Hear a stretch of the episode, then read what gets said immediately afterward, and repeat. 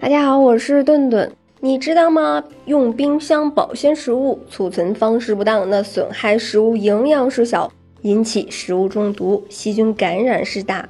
比如孕妇感染李斯特菌导致早产，那冰镇西瓜交叉感染引起中毒等等，这一系列的新闻我们也是经常看见、经常听得见的。那冰箱怎么用才能保证食物营养呢？也能保证安全呢？首先呀。那我们先来给冰箱减减负，不是说所有的食物都要一股脑的塞进冰箱，那有些食物呀就不用。你比如说一些水果类，你像香蕉呀、芒果呀、牛油果，还有就是菠萝等这些没有熟的这一些热带水果，那就不宜冷藏了。那否则不仅影响这个成熟度，可能还会容易冻伤。你比如香蕉放置冰箱呢，就可能会变黑。所以呢，放在室温存放就可以了。再一个呀，就是蔬菜类了。你像青椒、甜椒呢，冷藏呢可能会容易冻伤。洋葱如果冷藏时间太长的话，可能会长根儿或者是中空。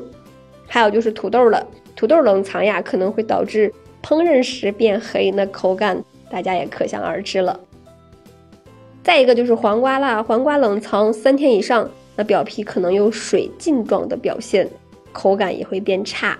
西红柿如果是冷藏呢，可能会影响它的成熟度。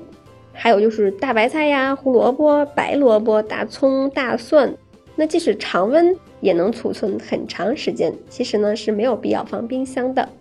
还有一个就是淀粉类了，你比如说像馒头、花卷、面包等一些食物，冷藏呢可能容易变干变硬。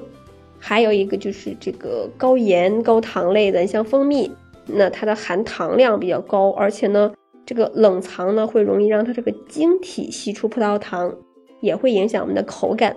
你像巧克力，它如果在冰箱放久了，这个脂肪呀会结晶，这个也会影响口感。再一个就是饮品类了，已经开封了的，像奶粉呀、茶叶呀、咖啡呀，要是如果密封不好的话，那冷藏可能会容易吸潮变质。那放进冰箱里的食物呢，要这样处理。你像储存进冰箱里的食物，那如果是正确的处理和摆放，就可以避免交叉感染了。嗯，你首先像肉呀，或者是海鲜类，你像新鲜肉和海鲜呢，一般冷藏的时间较短，但它它它的表面呢会更容易携带致病菌，所以呢，在买回家以后呢，就密封处理以后再放冰箱，并且呢，一定要跟其他的食物要分开放。这样呢就可以避免细菌的交叉感染。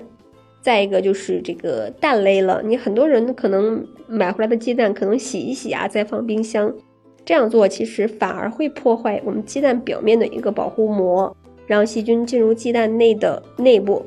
但是呢，那鸡蛋表面可能会有沙门氏菌，所以呢，买回家以后的鸡蛋呢，可以直接用保鲜盒密封以后，我们再冷藏。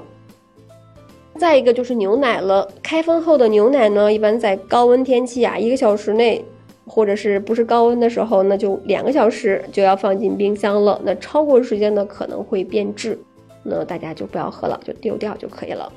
那还有呢，就是剩饭剩菜了，像我们短时间不吃的这个饭菜，那应该趁热裹上保鲜膜，放进冰箱保存，这样呢，呃，可以避免在放凉的过程中滋生细菌。